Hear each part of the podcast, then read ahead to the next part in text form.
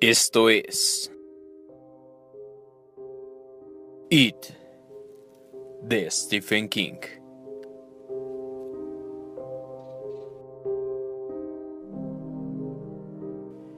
Tres.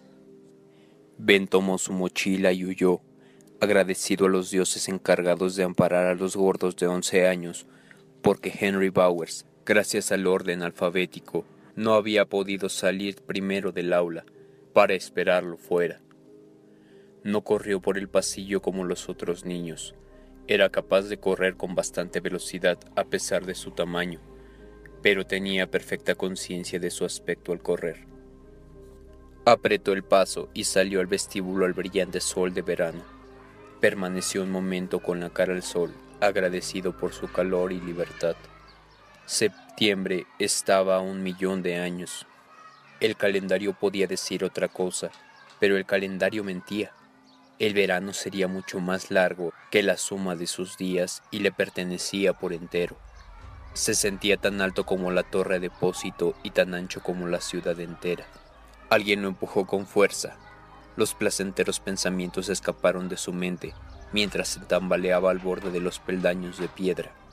Se aferró a la barandilla justo a tiempo para evitarse una horrible caída.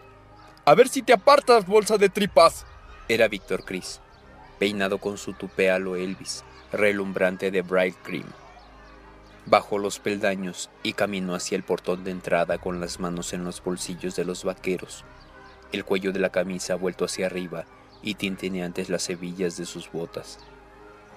Ben, a quien el corazón seguía palpitándole por el susto, vio que Belch Hoggins estaba al pie del otro lado de la calle fumando un pitillo. Al ver a Víctor, se dirigió a él y le pasó el cigarrillo. Víctor dio una calada, devolvió el cigarro a Belch y señaló a Ben, que ya iba por la mitad de la escalera. Dijo algo y ambos se separaron. La cara de Ben se encendió en una llamarada opaca. Siempre le cogían. Era cosa de fatalidad o algo así. ¿Tanto te gusta este lugar que piensas pasar aquí todo el día? Dijo una voz a su lado. Cuando Ben se volvió, su rostro ardió aún más. Era Beverly Marsh. Su pelo oscuro formaba una nube deslumbrante alrededor de la cabeza y sobre sus hombros. Sus ojos tenían un adorable color gris verdoso. Llevaba un jersey con las mangas recogidas hasta el codo, gastado alrededor del cuello y casi tan abolsado como la sudadera de Ben. Demasiado abolsado, por cierto, para dejar ver si estaba creciendo algo allí abajo. Pero a Ben no le importó. Cuando el amor llega antes de la pubertad, llega en olas tan límpidas y poderosas que nadie puede resistirse a su imperativo. Y Ben no hizo esfuerzo alguno por resistir. Simplemente cedió se sentía tonto, exaltado a un tiempo, más miserable y azorado que nunca, pero también bendecido. Esas emociones se mezclaron en un brebaje embriagador que lo dejó, a la vez, descompuesto y regocijado. No. no. Creo que no. Bueno, me alegro de ello, porque se acabaron las clases, gracias a Dios. Otro graznido. Tuvo que carraspear. Su rubor se acentuó. Que pases unas felices vacaciones, Beverly. Tú también, Ben. Hasta el año que viene. Bajó rápidamente los peldaños y Ben la contempló con ojos de enamorado. El tartán brillante de su falda, su pelo rojo contra el suéter, su cutis lechoso, un pequeño corte que cicatrizaba en el dorso de la pantorrilla. Y por algún motivo, eso lo invadió con una oleada de sentimientos tan intensos que buscó a tientas la barandilla algo enorme, inarticulado, misericordiosamente breve, tal vez una señal presexual, sin sentido para su cuerpo, donde las glándulas endocrinas aún dormían casi sin soñar, pero brillantes como un relámpago de verano, y un brazalete dorado que llevaba en el tobillo derecho, justo por encima del mocasín, reflejando al sol en relucientes destellos. Se le escapó un ruido, una especie de ruido Bajó los escalones como un débil anciano y se quedó al pie, observándola, hasta que ella giró a la izquierda y desapareció tras el alto seto que separaba el patio de la acera. 4. Esperó allí solo un momento. Después, mientras los niños aún pasaban a su lado chillando en grupos, Se acordó de Henry Bowers. Caminó alrededor del edificio apresuradamente. Cruzó el patio de los más pequeños, deslizando los dedos por las cadenas de los columpios para hacerlas tintinear y saltando por encima de los subibajas. Salió por la verja, mucho más pequeña, que daba a Charted Street, y se encaminó hacia la izquierda sin volver la vista atrás, hacia ese montón de piedra donde había pasado casi todos los días laborables de los últimos nueve meses. Guardó el boletín de calificaciones en el bolsillo trasero y comenzó a silbar. Llevaba un par de bambas pesadas, pero habría dicho que sus suelas cubrieron ocho manzanas sin tocar la cera. Los había dejado libres apenas pasado el mediodía. Su madre no llegaría a casa por lo menos hasta las seis, porque los viernes iba al supermercado a la salida del trabajo. Tenía el resto del día para el sol. Fue a la plaza McCarron y se sentó bajo un árbol sin hacer otra cosa que susurrar ocasionalmente. Amo a Beverly Marsh. Amo a Beverly Marsh sintiéndose más embriagado y romántico cada vez que lo decía. En cierto momento, cuando un grupo de chiquillos llegó al parque y comenzó a formar equipos para un partido de béisbol, susurró dos veces las palabras. Beverly Hanscom, Beverly Hanscom. Después tuvo que apoyar la cara en el césped hasta que la hierba refrescó sus mejillas ardientes. Al poco rato se levantó para caminar hacia la avenida Costello. Cinco manzanas más allá estaba la biblioteca pública. Supuso que hacia allí se encaminaba desde un principio. Ya casi había salido del parque cuando un niño de sexto grado llamado Peter Gordon le vio y chilló. ¡Eh, tetas! ¿Quieres jugar? Necesitamos a alguien que haga de gilipollas.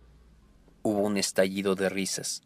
Ben escapó tan rápido como pudo, hundiendo la cabeza en el cuello, como si fuera una tortuga. Aún así se consideró afortunado, bien mirado. Los chicos habrían podido perseguirlo, aunque solo fuera para revolcarlo en el polvo y ver si lloraba. Ese día estaban demasiado entretenidos en organizar el juego. Ben se sintió feliz de dejarlos entretenidos, entregados a los rituales que precedían el primer juego del verano, y siguió su camino. Tres manzanas más allá, por Costello, vio algo interesante, tal vez hasta provechoso Bajó un seto, un brillo de vidrio bajo la desgarradura de una vieja bolsa de papel. Ben cogió la bolsa. Al parecer estaba de suerte. Dentro había cuatro envases de cerveza y cuatro de gaseosa grandes. Los grandes valían cinco centavos cada una, las de cerveza dos centavos. Veintiocho centavos bajo el seto de una casa, solo esperando que algún chico pasara a recogerlas, pero debía ser un chico de suerte. Y ese soy yo, dijo Ben alegre, sin sospechar lo que le deparaba el resto del día. Volvió a caminar, llevando la bolsa. Una manzana más allá estaba el mercado de la avenida Costello y allí entró. Cambió las botellas por efectivo y la mayor parte del efectivo por golosinas. De pie ante el escaparate de los dulces, señaló aquí y allá encantado, como siempre, por el susurro de la puerta deslizante. Compró cinco barras de regalis rojas y otras cinco negras, diez chupa chups, una bolsa de caramelos, una caja de chicles y un paquete de fulminantes para su pistola. Salió con una bolsa de golosinas en la mano y cuatro centavos en el bolsillo delantero de sus pantalones. Al mirar la bolsa de papel con su carga de dulzura, un pensamiento trató súbitamente de subir a la superficie. Sigue comiendo así y Beverly March jamás te mirará siquiera. Pero era un pensamiento desagradable, así que lo apartó. Era un pensamiento acostumbrado a que lo apartaran. Si alguien le hubiera preguntado, ¿te sientes solo, Ben? Él habría mirado a ese alguien con verdadera sorpresa. Nunca se le había ocurrido esa pregunta. No tenía amigos, pero sí libros y sueños. Tenía sus modelos de automóviles y un gigantesco equipo de piezas con el que construía todo tipo de cosas. Su madre solía exclamar que las casas fabricadas por Ben parecían mejores que algunas casas de verdad. También tenía un buen mecano y esperaba que le regalaran el equipo más grande por su cumpleaños, en octubre. Con uno de esos se podía hacer un reloj que le daba la hora de verdad y un coche con marchas y todo. ¿Solo? Podría haber preguntado a su vez, desconcertado. ¿A qué te refieres? El niño ciego de nacimiento no sabe que es ciego hasta que se lo dicen. Aún entonces tiene solo una idea muy vaga de lo que significa la ceguera. Solo quienes han visto anteriormente comprenden de verdad qué es eso. Ben Hanscom no tenía la sensación de estar solo porque nunca había vivido de otro modo. Si aquello hubiera sido algo nuevo o más concreto, habría podido comprenderlo. Pero la soledad abarcaba toda su vida y a la vez la superaba. Era simplemente como su pulgar torcido o la extraña melladura de uno de sus dientes, aquella que tocaba con la lengua cuando se ponía nervioso. Beverly era un dulce sueño, las golosinas una dulce realidad. Las golosinas eran sus amigas. Por eso mandó a paseo al extraño pensamiento, y éste se fue en silencio, sin provocar ningún escándalo. Entre la tienda y la biblioteca devoró todas las golosinas de la bolsa. Tenía la firme intención de guardar unas para la noche, mientras veía la televisión. Esa noche emitían Rescate con Kenneth Toby como el intrépido piloto de helicóptero y Dragnet, donde los casos eran reales, pero se habían cambiado los nombres para proteger a las personas inocentes, y su policial favorito, Patrulla de Caminos, donde Broderick Crawford representaba al teniente Dan Matthews. Broderick Crawford era su héroe preferido. Broderick Crawford era veloz, era rudo. Broderick Crawford no se dejaba avasallar por nadie.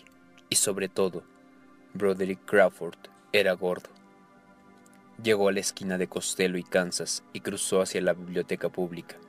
En realidad, se trataba de dos edificios, la vieja estructura de piedra delante construida en 1890 con dinero de los potentados de la madera, y detrás el edificio nuevo, más bajo, donde funcionaba la biblioteca para niños. Ambas se comunicaban por un corredor encristalado. Allí cerca del centro, Kansas Street era la dirección única. Así que Ben solo miró a la derecha antes de cruzar. De haber mirado a la izquierda, se hubiera llevado una horrible sorpresa a la sombra de un viejo roble en el prado del centro social de Derry, a una manzana de distancia, estaban Belch Hoggins, Victor Chris y Henry Bowers. 5. ¡Atrapémoslo, Hank! Víctor estaba casi jadeando. Henry observó al gordo que cruzaba la calle correteando entre bamboleos de panza. El remolino de la cabeza parecía un resorte y el culo se le meneaba dentro de los pantalones como los de las chicas. Calculó la distancia que los separaba y la que separaba a Hanscom de la biblioteca, donde estaría a salvo. Probablemente podrían atraparlo antes de que entrara, pero también era posible que Hanscom comenzara a gritar. No habría sido nada raro con semejante marica. Y en ese caso podía intervenir algún adulto. Henry no quería interferencias esa perra de la Douglas. Lo había suspendido en lengua y en matemáticas. Tendría que hacer cursos de preparación durante un mes, en el verano. Henry habría preferido repetir. En ese caso, el padre lo habría castigado solo una vez. Si tenía que dejarlo ir a la escuela por cuatro horas diarias durante cuatro semanas, en la temporada de más trabajo, era posible que lo castigara cinco o seis veces, hasta más. Solo se reconcilió con su sombrío futuro pensando en vengarse de ese gordo idiota esa misma tarde. Sí, vamos, apoyó Belch. Esperaremos a que salga. Vieron que Ben abría una de las grandes puertas y entraba. Entonces se sentaron en el suelo a fumar y a contar cuentos mientras esperaban. Tarde o temprano saldría, y entonces Henry le haría lamentarse de haber nacido. Esto fue It de Stephen King. No olvides seguirnos en nuestras redes sociales. Las encontrarás en la parte de la descripción. Recuerda regalarnos un like, suscribirte, compartirlo con tus amigos y darle clic en la campanita de acá arriba para que te lleguen las notificaciones de cuando subimos un video. Thank you.